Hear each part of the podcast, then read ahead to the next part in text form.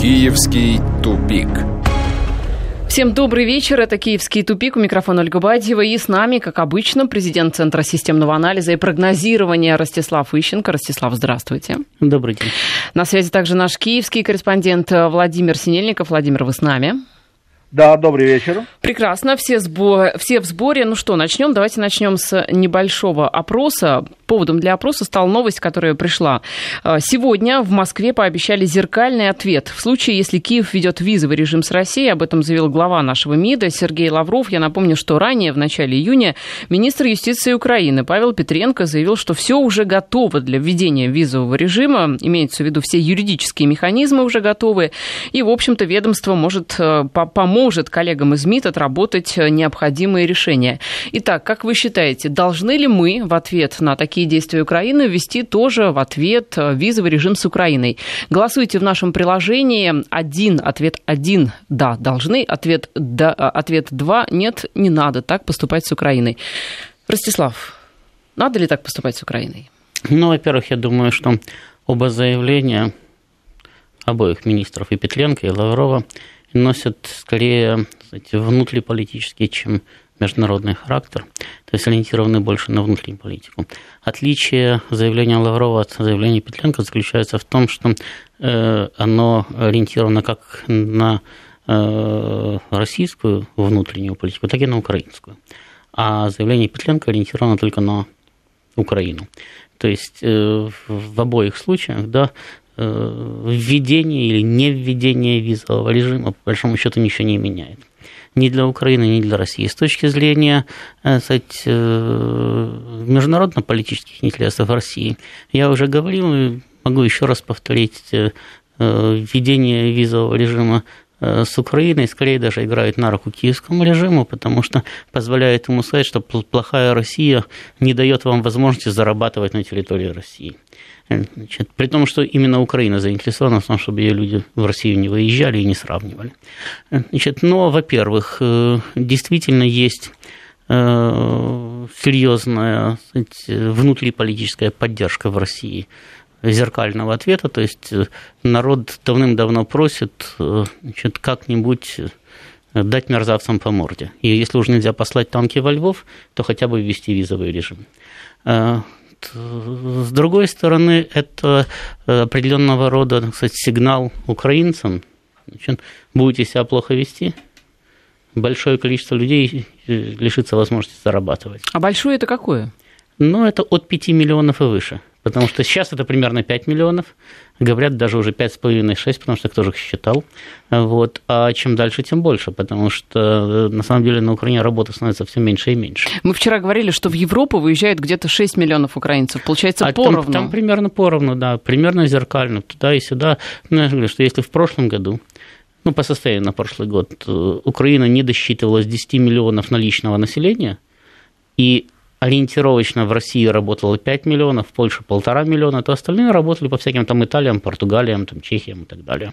Вот. Э, кроме того, я думаю, что заявление Лаврова свидетельствует еще об одном, э, то есть, что Москва вообще потеряла надежду э, додержать режим Порошенко до 2019 года, когда вступят в строй обходные газопроводы, и необходимость в Украине вообще исчезнет. То есть можно будет о ней забыть как о страшном сне, в принципе, и даже не вспоминать о том, что там происходит. Э, потому что подобного рода шаг – это очень серьезный удар по Порошенко как бы там он не рассказывал, что это плохой Путин сделал там, или плохой Лавров придумал, но на самом деле все равно э, украинские гастарбайтеры, которые ездили на работу в Россию, придут спрашивать с Порошенко, а не с Путина. До Кремля они просто не доберутся. А вот в Киев на Банково им прийти очень просто. Если и они будут и, на Майдане и, и, главное, и главное, они привычны. Но дело даже не в Майдане. Там э, сейчас уже работают совершенно другие технологии. Сейчас просто придет вооруженная банда – Банда гастарбайтеров? Спрашивать, где мои деньги. Ну, послушайте, э, человек призвался в армию, шел в АТО, получал оружие. Потом с этим оружием или с другим оружием, которое он там немножко себя набандитствовал, уезжал домой. Э, по, по официальным данным украинского руководства, э, через АТО, только через это, я не говорю через всю армию, через АТО, прошло 300 тысяч человек Это очень много для Украины. Для наличного населения в 30 миллионов, 300 тысяч мужского населения, которое прошло через это, это очень много. Потом этот же человек, увольняясь из армии, ехал ложить плиту где-нибудь в Подмосковье. Точно, их полно здесь. То есть э, на то они не заработали достаточно, чтобы никуда не ехать? Ну, там платили по 5 тысяч, это сейчас даже платят по 5 тысяч, э, плюс боевые, да, гривен. еще тысячу, да, гривен в месяц. Значит, это не очень большие деньги. Это как раз примерно там э, четвертую часть надо отдать за коммунальные услуги, на какие-то деньги прохарчеваться, ну, потом еще приодеться немножко. В общем, это не то, с чего отложить можно. То есть закончилось там, надо еще где-то э, искать работу. Большая часть едет работать либо в Европу, либо в Россию. Значит, это люди, которые здесь работали. Вот эти люди, вооруженные, худо-бедно обученные воевать и привыкшие, самое главное, решать свои проблемы с оружием в руках, они вдруг выяснят, что Киев не может решить их проблему почему-то. Они придут спрашивать у Порошенко. Так им выгоднее поехать не в у Европу. Телевиз... Не в у Европу. телевизора, у Порошенко. Смотрите, Ростислав, им закроют Россию, но в обмен им открывают Европу всю, как а на кто ладони. Вам, кто вам сказал, что им открывают Европу Ну, всю, как на Условно ладони? говоря.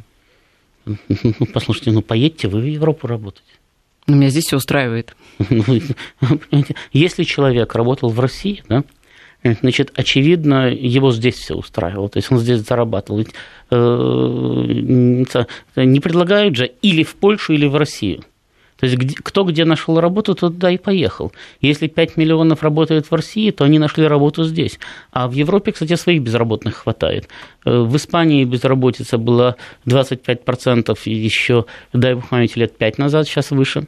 И примерно такая же и в Греции, и в Италии, и так далее. А в Румынии, и в Прибалтике вообще по половине населения тоже уехало работать в другие, более благополучные европейские страны. А польских сантехников, которые работают в Британии, кстати, заменили украинские сантехники, которые работают в Польше.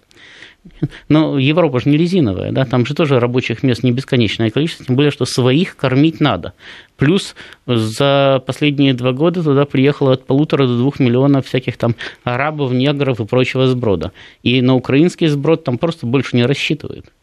Поэтому закрытие, моментальное закрытие границы или усложнение ее пересечения для примерно 5 миллионов человек с Украины, которые сюда ездят не Третьяковку рассматривать, а работать, это очень серьезный удар. А плитку класть около Третьяковки? Украине. Ну, может, яму копать, может, плитку класть. Неважно, чем они занимаются. Они деньги приехали зарабатывать. Для России, Ростислав, какие плюсы и минусы введения визового режима с Украиной? Ну, я повторяю, что с точки зрения э, международно-политической, это, в принципе, абсолютно ничего не дает, не меняет, не ухудшает, не улучшает, потому что любое государство в любой момент любым людям, любым группам может закрыть или открыть въезд на свою территорию, независимо от того, есть у них визовый режим или нет визового режима. То есть вы можете приехать на границу, и вас не пустят. Есть у вас виза в паспорте, нет у вас визы в паспорте, есть у вас визовый режим, нет у вас визового режима. Вас просто развернут и отправят назад, даже ничего не объясняя. Вам никто не обязан объяснять, почему вас не пустили. Вот, то есть с этой точки зрения это кстати, абсолютно все равно именно для России. С точки зрения проблем у граждан Украины, которые, естественно, на заработке, это да, проблемы вызовет, потому что надо будет стоять в очередях в российские посольства и консульства, которые, у которых и так работа там усложнена, которых больше не станет, скорее может стать меньше. Просто выстроиться в очередь. Кстати, будет очень заметно для самих граждан Украины, какое количество людей ездит на работу в разваливающуюся под гнетом санкций страну-агрессор. Я напоминаю, что идет у нас опрос в нашем приложении. Вы за зеркальные меры в вопросе виз с Украиной. Как вы считаете, нам нужно ввести визовый режим с Украиной, если она, в свою очередь, ведет визы в отношении россиян? Вариант один – это да, нужно. Вариант два – это нет, не нужно. Очень интересно у нас пока получаются результаты. Голосуйте, пожалуйста, в приложении, потому что мы не можем посчитать, к сожалению, ваши голоса ни на смс-портале, ни в WhatsApp и в Viber тоже. Ну, и мы также, кстати, следим за новостями последними из Франции не приходят. Нападение на сотрудника полиции, которое сегодня произошло перед собором Парижской Богоматери, квалифицировано как теракт, и расследованием уже занимается прокуратура Парижа. Владимир Синельников у нас также на связи со студией. Владимир. Да. Ну, а для Украины-то какие плюсы и минусы? Вот Ростислав говорит, что сплошные минусы, потому что будут очереди, и э, даже люди с оружием пойдут э, к Порошенко требовать возвращения все на круги своя. Да для Украины никаких э, положительных сторон в этом деле нет. Дело в том, что та власть, которая сейчас есть в Киеве, я об этом уже говорил, только повторюсь, это марионеточная власть. А марионеточная власть – это власть, которая работает не на свою страну, а на тех, кто ее поставил у этой самой власти. То есть и, э, и Порошенко, и Петренко, и, и же с ними абсолютно безразлично, что происходит со страной. Им главное выполнить то указание, которое им было дано, когда их ставили у власти, это обеспечить геополитическую переориентацию Украины на Запад, а цена этого вопроса для них значения не имеет. То есть э, то, что это будет э, губительным для Украины, это совершенно очевидно. Губительным, вот как раз то, о чем говорил Ростислав, это то, что будет закрыта возможность, э, если Россия предпримет, естественно, зеркальные меры, будет закрыта возможность для нескольких миллионов граждан Украины работать в России и, и соответственно, содержать свои семьи, которые остаются на Украине. Это, естественно, приведет к росту безработицы, росту социальной напряженности и действительно возможны эксцессы, потому что э, дело даже не в том, что это там большое количество людей, которое прошло через АТО, а дело в том, что система управления на Украине ну, на сегодняшний день полностью развалена. То есть э, власть существует только номинально, в стране абсолютная анархия, и в такой ситуации возрастание социальной напряженности, естественно, может стать смертельным. А, поэтому Киев в данном случае, он абсолютно не думает о каких-то экономических выгодах, э, для страны экономических невыгодах.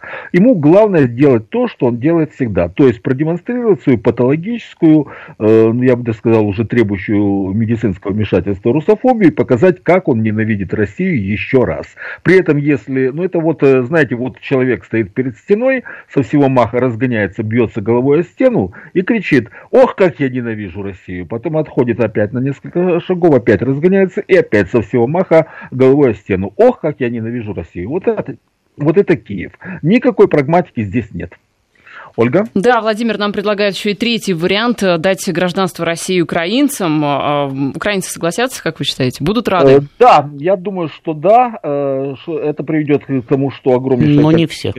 Э, не, э, не все, естественно. Э, но дело в том, что если будет введен визовый режим с Россией, введет визовый режим с Украиной, то я думаю, что это, естественно, процесс остановит. А вот если визовый режим не будет введен, то те миллионы граждан Украины, которые сейчас работают в России, с огромнейшим удовольствием примут гражданство России. И тут есть еще другой аспект. Дело в том, что учитывая вымывание трудоспособного населения и на Запад в Европейский Союз, и на Восток в Россию, приводит к тому, что на Украине практически не остается, или вернее очень мало остается людей э, трудоспособного возраста. То есть резервы, э, трудовые резервы страны просто-таки тают на глазах, и, увелич... и в связи с этим относительно увеличивается количество пенсионеров и тех, кто получает пособия. Соответственно, содержать их будет некому, а это еще более усугубит э, социальный кризис на Украине. Э, то есть в данном случае Украина абсолютно в проигрыше, но это никого не интересует, в том числе и Запад. Да, Владимир, спасибо. Ростислав, э, нам предлагают э, не визы вводить, потому что это плохо для населения, а бойкотировать существующие власти. Ведь действительно получается, что население в данном случае разменная монета. Ну, как-то вот не думают, народе-то. Ну, во-первых, население всегда разменная монета. Э, в любое время, в любом месте, в любом государстве, потому что вы вообще в курсе, что есть такие термины, как государственные интересы и общественные интересы. Если есть два термина – значит, эти интересы как минимум не всегда совпадают. Да? Интересы общества, то есть населения, интересы государства. Например, государству иногда надо решить какую-то проблему в государственных интересах. И потом, кстати, эти решения в государственных интересах, в общем-то, и самому населению тоже принесет благо. Но в данный момент, в данный конкретный момент, население должно чем-то пожертвовать. И оно совсем этому не радо. Вот, поэтому, безусловно, подобные решения не в, не в интересах э, э, населения, да. Но, но чтобы но, жертвовать, но. Э, должно ведь население понимать смысл жертвы. Может быть, кто-то и согласен, если бы там что-то было впереди хорошее. Ну, понимаете, что значит смысл, понимать смысл жертвы? Вот, например, во время Великой Отечественной войны, да, на раннем этапе там, население понимало или не совсем понимало смысл жертв. Некоторые вообще не успели осознать, что происходит, как их уже оккупировали. Э, вот. На позднем этапе хорошо понимало смысл жертвы. значит, в принципе, население, да, как таковое, сразу вот всем, всей своей совокупностью не способно, это не муравейник, да, который действует примерно по одной команде, да, оно не способно осознать какие-то вот общие или необщие интересы. Кстати, именно поэтому сейчас э, э, в наше время, да, э, практически полностью и везде выхолостилось понятие демократии. Потому что везде существуют такие институты, как парламент, там, да? Но на самом деле э, в современном мире ни один парламент не в состоянии адекватно принимать адекватные законы. Неважно, это британский парламент, американский конгресс или Госдума в России. Потому что для того, чтобы такое количество законопроектов прочитать, осознать, проработать и профессионально к ним подойти, просто у парламентариев нет времени. Они фактически механи... Э, механически давят на кнопки, то есть их убеждают в том, что надо то или иное э, решение принять, точно так же, как убеждают все остальное население. Так есть ведь профильные комитеты для этого, ну, понимаете? Ну, да, ну понятно, профильные комитеты в состоянии подготовить профильный законопроект, да, люди, пришедшие на 4, 5 или 6 даже лет парламент, которых нашли где-то там в театре, в кино, на спортивной арене, в школе, э, в больнице, просто на улице.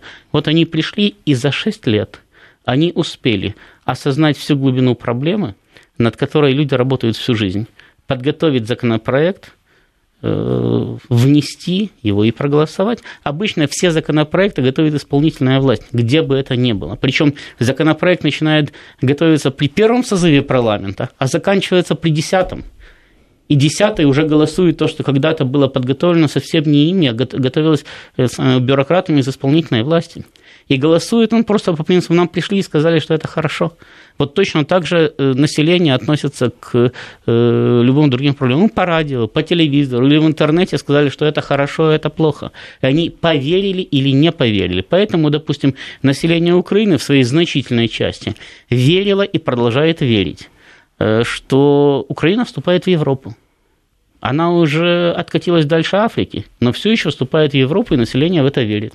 Именно поэтому население верит, что если ввести с Россией визовый режим, по крайней мере, значительная часть населения, то будет хорошо. Почему будет хорошо, они не знают.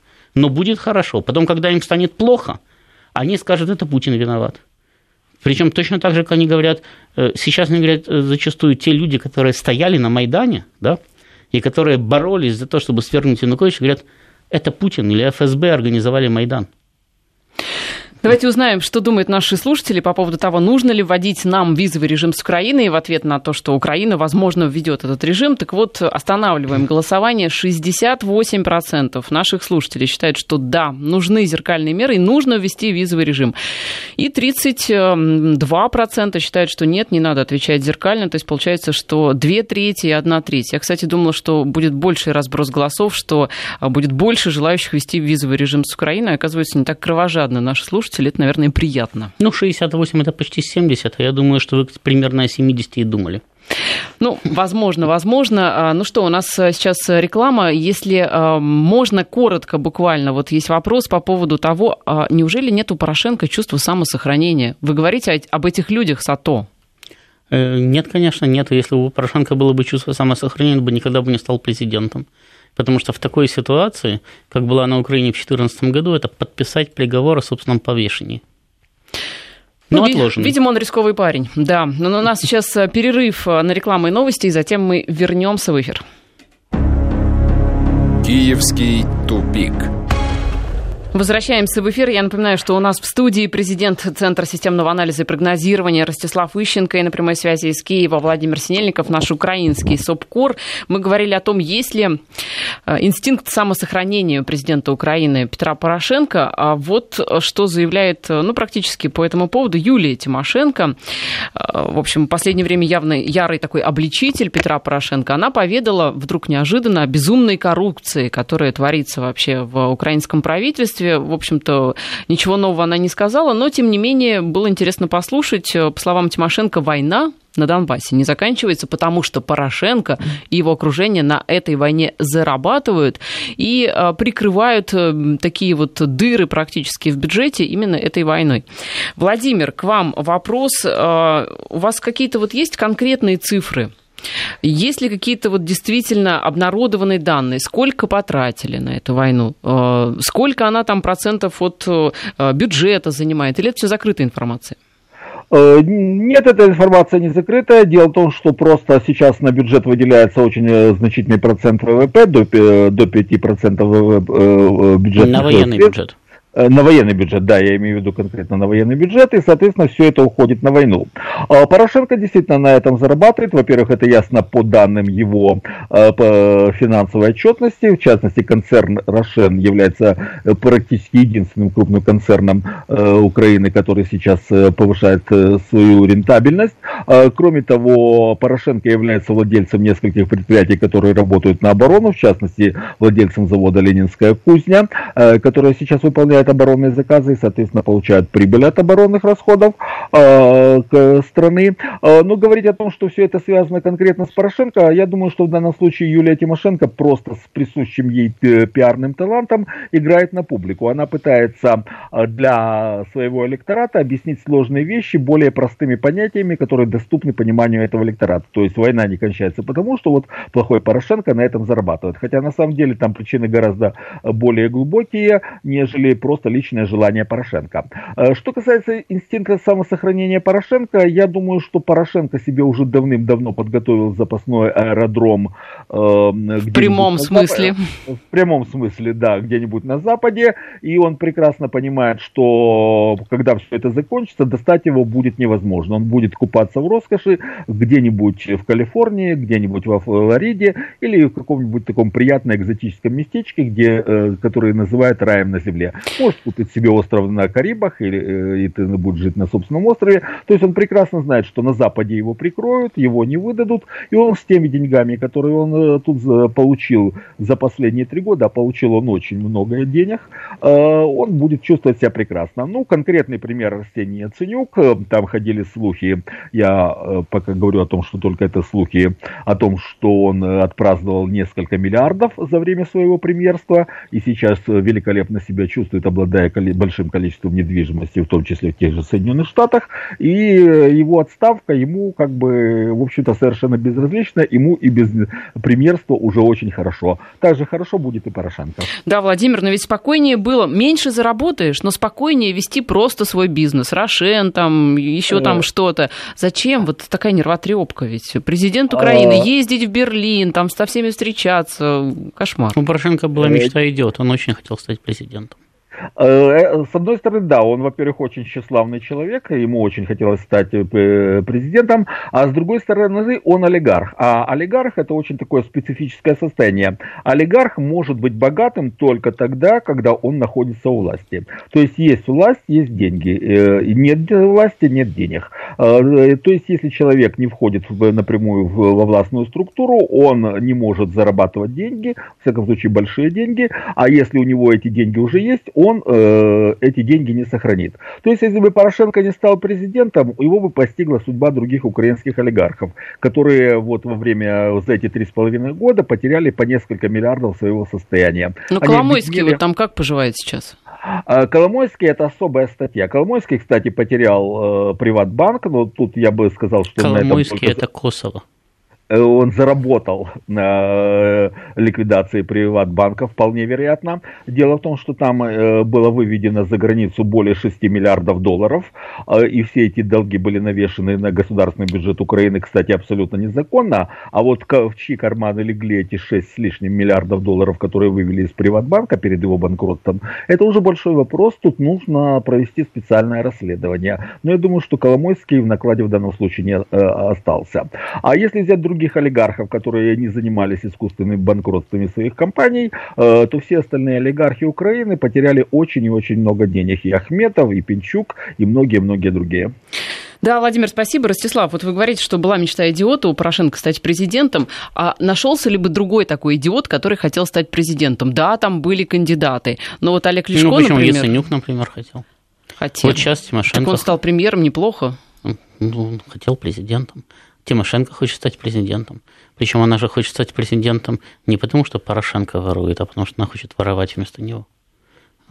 Здесь... Завидует? Нет, не завидует, просто хочет.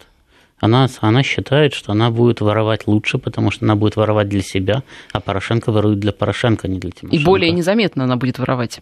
Нет, почему? Она никогда особенно не скрывала. Она просто объясняла всегда это интересами государства, ну и Порошенко также объясняет это интересами государства. Вот э, когда э, Порошенко э, боролся с Тимошенко за премьерство, при приходе Ющенко к власти, в результате Тимошенко стала премьером, а Порошенко секретарем Совбеза и таким теневым премьером. Они оба воровали, только каждый по-своему, оба открыто. Оба обвиняли друг друга в коррупции, оба слетели с должностей в результате. Зато теперь Тимошенко знает, как ворует Порошенко в подробностях. Она может уже даже предугадывать. Вы знаете, Порошенко тоже знает, как ворует Тимошенко. Тем более, что они воруют так же, как воровал Янукович. Янукович воровал так же, как воровал Ющенко, а Ющенко воровал так же, как воровал Кучма. Именно поэтому э, при смене президентов, независимо от того, как это происходило, путем свободного волеизъявления народа или путем очередного Майдана, основные схемы не менялись, и зачастую даже эти э, сатрапы-палачи, да, клеврета режима, оставались на своих должностях, потому что они контролировали соответствующие схемы. Важно было только вовремя перенаправлять потоки в нужный карман. Ростислав, но ведь власть развращают. Что поделать? Дело в том, что развращают не власть, а просто развратные люди приходят к власти. Это совершенно другой вопрос. Если... Э... Так их, значит, выбирает развратный народ по этой логике или как? Народ обманули? Ну, э, понимаете, я уже вам говорил по поводу парламентов, да, и в том числе и о том, что народ, по большому счету, не может выбрать адекватного руководителя. Ему может повести или не повести. Потому что раньше, там, допустим, в э, полисах Древней Греции было до 40 тысяч граждан, из них реально в выборах участвовало человек э, тысяч шесть. Они все друг друга знали, не знали, кто чего стоит. Они могли выбрать более или менее адекватного правителя.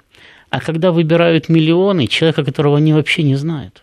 То есть вы за отмену всеобщих выборов? Не, я не за отмену, пусть развлекаются. Но, но на самом деле, э, ну, откуда, послушайте, откуда вы знаете, за кого вы голосуете? Вы голосовали за одного Ельцина, получили другого Ельцина.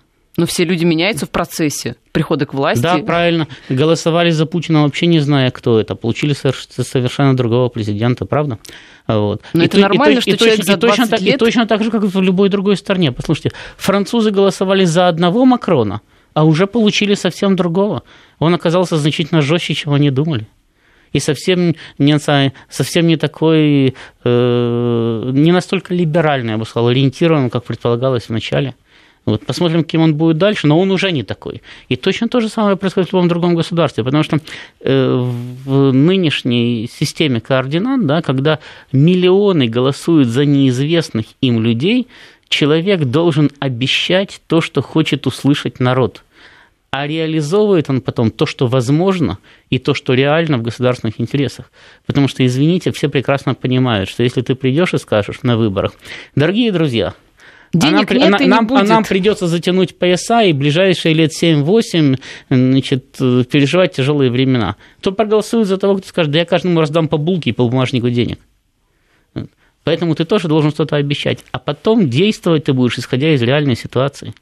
Вот. Поэтому здесь нет ничего удивительного. Но вы знаете, Лешко назвал а, Порошенко большой ошибкой, ну, видимо, большой ошибкой природы, либо выбора украинского народа, не знаю. Была ли альтернатива-то? Нет, потому что э, Порошенко э, в феврале месяца, в конце февраля месяца, э, даже там, в середине марта месяца, э, его президентский рейтинг составлял, составлял полтора процента.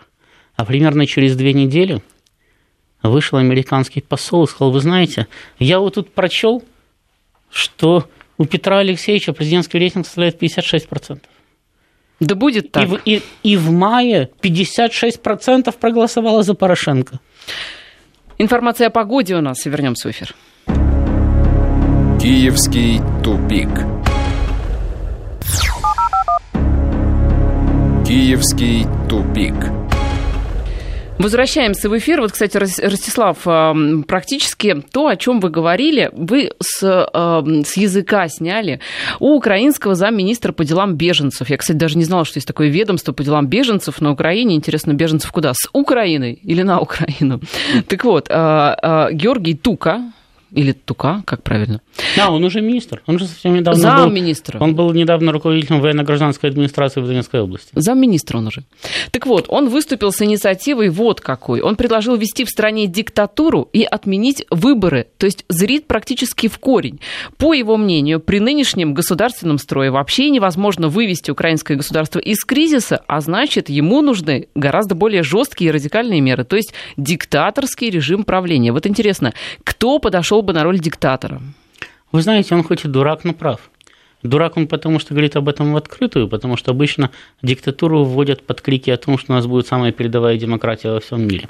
А, вот. А прав он именно потому, что действительно шансы удержать ну, хотя бы подобие вот эти остатки подобия, даже я бы сказал, централизованного государства на Украине возможно только за счет открытого, не такого, как сейчас, завуалированно, а открытого диктаторского террористического режима, который будет реально убивать на улицах, без суда и следствия. Кого? Свои, своих противников. Угу. Вот. Э, в этом отношении он прав, да, потому что иначе, э, ну, по-моему, тут уже не надо быть семи пядей во лбу, и даже не надо, как э, вы изволили заметить, каждый день смотреть телевизор, чтобы увидеть, как украинское государство течет между пальцами.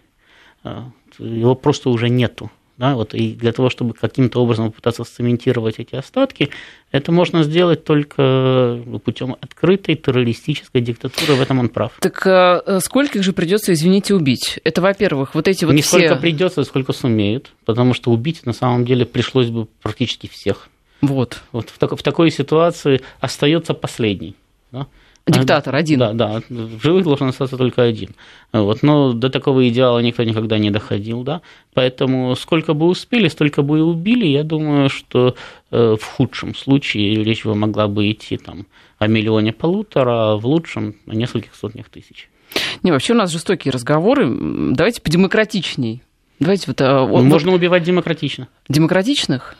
Нет, Дем... а, убивать можно демократично. Ну, Кстати, как? самые большие убийцы, как правило, самые большие демократии. На словах. Ну, извините, никто же не э, оспаривает того, что в Соединенных Штатах, в отличие, кстати, от Великобритании, демократический режим.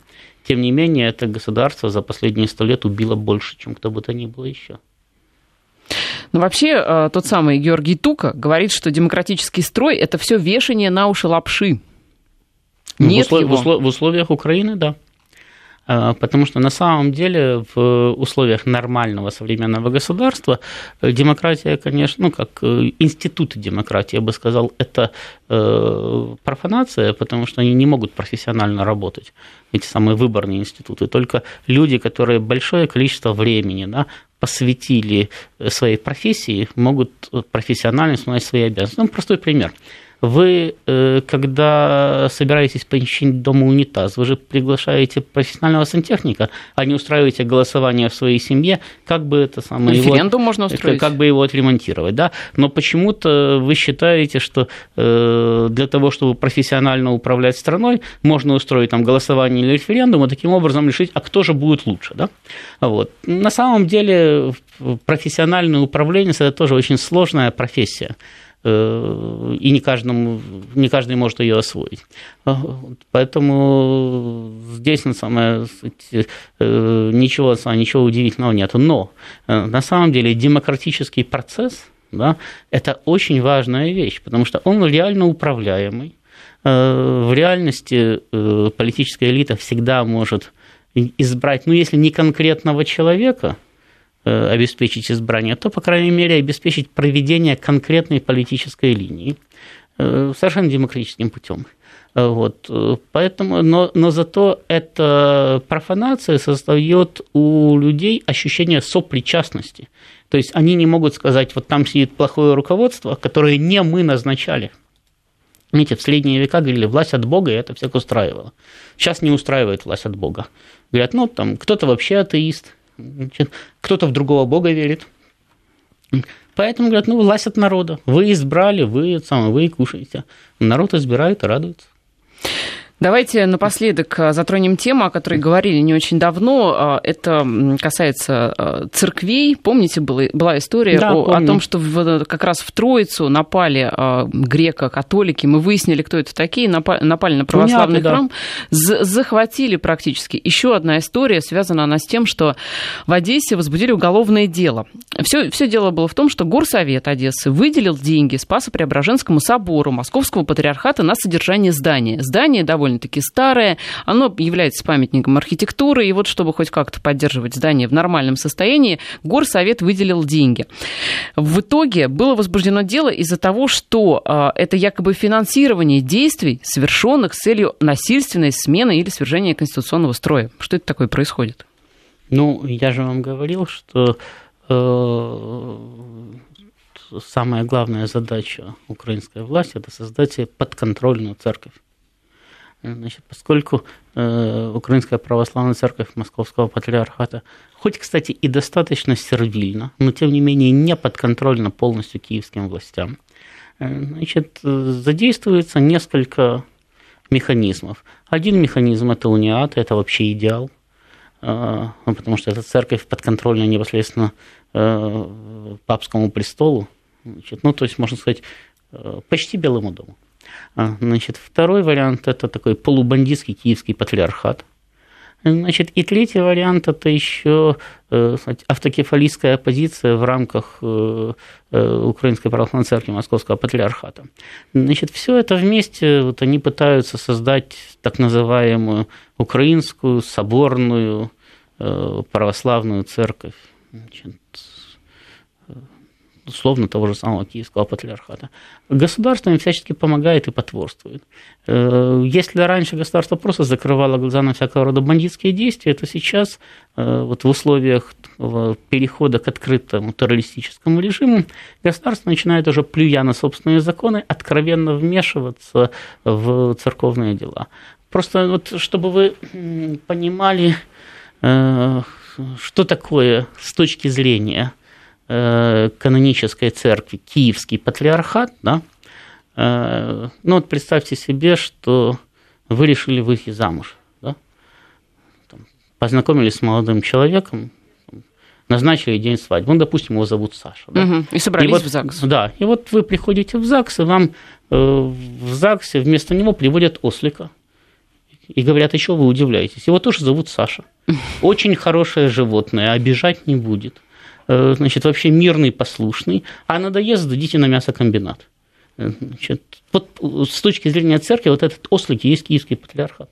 То есть он, он не является субъектом ни церковного права. То есть, мне кажется, даже есть... другое сравнение. Мы приходим в ЗАГС, а оказывается, что там не ЗАГС, а, ну, я не знаю, а, просто сидят такие ряженые, которые выдают какие-то липовые бумажки. Э, а мы говорим, ну, можно, ну да, вот, можно и так как-то сказать. мы с Сашей... Не, ну, понимаете, когда вам выдали липовую бумажку, да, у вас, по крайней мере, муж есть, да, и липовая бумажка, не липовая, но вы-то считаете себя мужем и женой. Да? А в данном случае как раз вот вместо, вместо чего-то реального да, вы получаете какую-то подделку.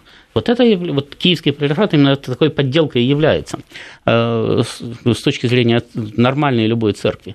Значит, и он может существовать только и исключительно при поддержке государства. Ну, любое государство может создать у себя любую церковь, да, там, хоть великого макаронного монстра, и назначить ее государственной. По Конституции Украина не может назначить какую-то церковь государственной, но тем не менее государство бросает все силы на поддержку Киевского патриархата и потворствует ему всеми силами. Закончилось наше время. Я напоминаю, что президент Центра системного анализа и прогнозирования Ростислав Ищенко был у нас сегодня в эфире. Это была программа «Киевский тупик». Всем пока. Киевский тупик.